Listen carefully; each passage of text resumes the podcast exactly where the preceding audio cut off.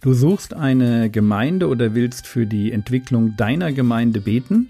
Fünf Kennzeichen einer guten Gemeinde, die du kennen solltest. Theologie, die dich im Glauben wachsen lässt, nachfolge praktisch dein geistlicher Impuls für den Tag. Mein Name ist Jürgen Fischer und heute geht es um drinnen und draußen. Wir sind am Ende der Kennzeichen einer guten Gemeinde angekommen. Ausgehend von Apostelgeschichte 4, Vers 42 haben wir gesehen, dass eine Gemeinde nur das sein kann, was ihre Mitglieder in sie einbringen.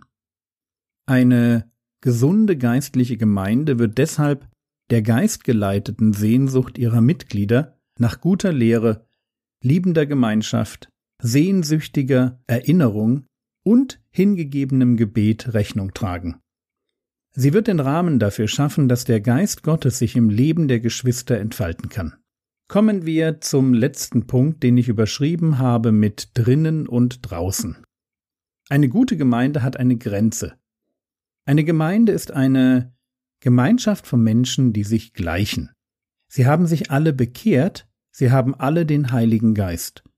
Sie gehören nicht zu der Gemeinde, weil sie zum Gottesdienst kommen oder von der Gemeindestunde aufgenommen wurden oder etwas unterschrieben haben oder irgendwo mitarbeiten oder auf einer Kontaktliste stehen. Das alles kann sein, aber es ist bedeutungslos, wenn sie sich nicht bekehrt haben und wenn sie nicht den Heiligen Geist bekommen haben.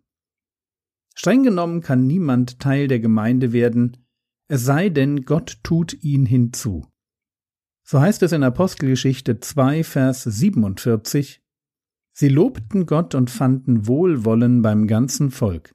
Der Herr aber fügte täglich zur Gemeinde hinzu, die gerettet wurden. Gemeinde ist die exklusive Gemeinschaft der Kinder Gottes. Exklusivität ist Gott so wichtig, dass er schon ganz am Anfang dafür sorgt, dass die Heuchelei von Hananias und Sapphira auffliegt und beide sterben. Und dann heißt es, Apostelgeschichte 5, Vers 11. Und es kam große Furcht über die ganze Gemeinde und über alle, welche dies hörten.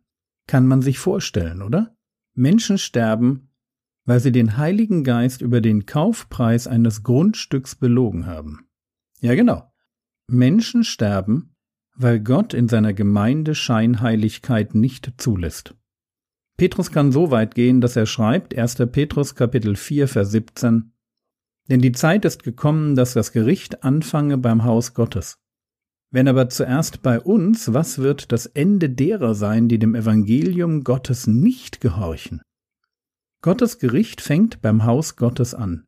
Er selbst sorgt dafür, dass offenbar wird, wer dazugehört und wer nicht. Deshalb fordert Paulus die Korinther auf, sich von den Heiden abzusondern, eine heilige Gemeinschaft zu bilden. Deshalb wird Sünde in der Gemeinde geahndet und Geschwister, die sich wie Heiden verhalten, werden für grobe Sünde und für ihre Unbußfertigkeit aus der Gemeinde ausgeschlossen. Ich denke, dass eine gute Gemeinde immer eine Gemeinde sein wird, die Sünde ernst nimmt, die einerseits Verfehlungen liebevoll und sanftmütig anspricht, aber dort, wo Geschwister sich nicht korrigieren lassen, auch dafür sorgt, dass Gemeindezucht geschieht. Es gibt Sünde, die macht ein Miteinander in der Gemeinde unmöglich. 1. Korinther Kapitel 5, die Verse 11 bis 13. Nun aber habe ich euch geschrieben, keinen Umgang zu haben, wenn jemand, der Bruder genannt wird, ein Unzüchtiger ist oder ein Habsüchtiger oder ein Götzendiener oder ein Lästerer oder ein Trunkenbold oder ein Räuber mit einem solchen nicht einmal zu essen. Denn was habe ich zu richten, die draußen sind? Richtet ihr nicht, die drinnen sind? Die aber draußen sind, richtet Gott. Tut den Bösen von euch selbst hinaus. Eine gute Gemeinde wird die richten, die drinnen sind, also die zu ihr gehören. Und warum? Weil Sünde wie Krebs, das biblische Bild dafür ist Sauerteig weil Sünde wie Krebs um sich frisst.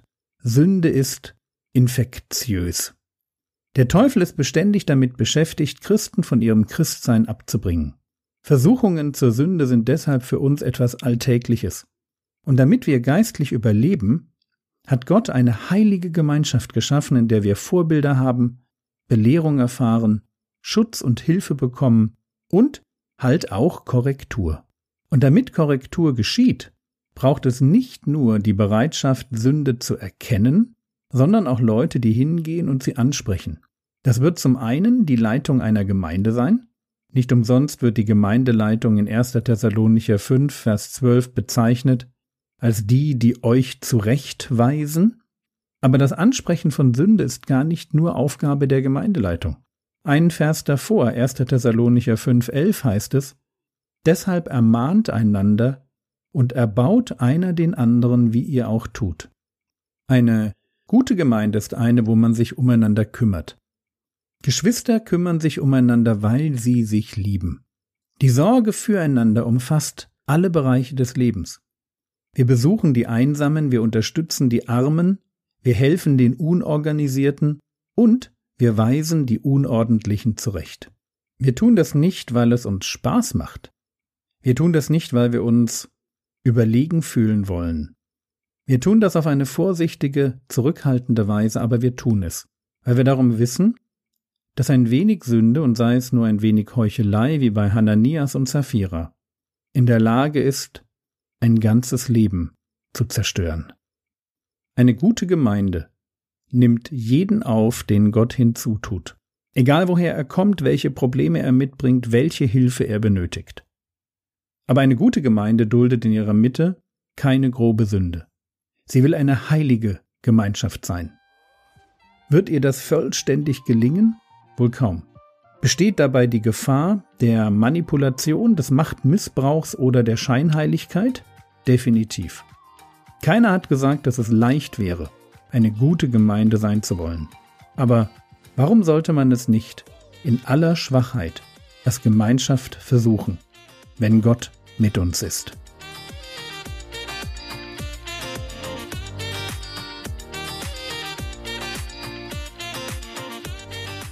Was könntest du jetzt tun? Du könntest die fünf Punkte, die eine gute Gemeinde ausmachen, noch einmal aufschreiben. Und vielleicht zwei, drei Bibelverse dazu auswendig lernen. Mein Vorschlag, nimm Apostelgeschichte 2,42 und 1. Thessalonicher 5, Vers 11. Wenn du nicht genau weißt, wie man Bibelverse auswendig lernt, schau mal bei www.frogwords.de nach. Das war's für heute. Du hast Fragen zur Bibel oder Ideen für eine Themenreihe? Her damit. E-Mail kontakt at frogwords.de. Der Herr segne dich, erfahre seine Gnade und lebe in seinem Frieden. Amen.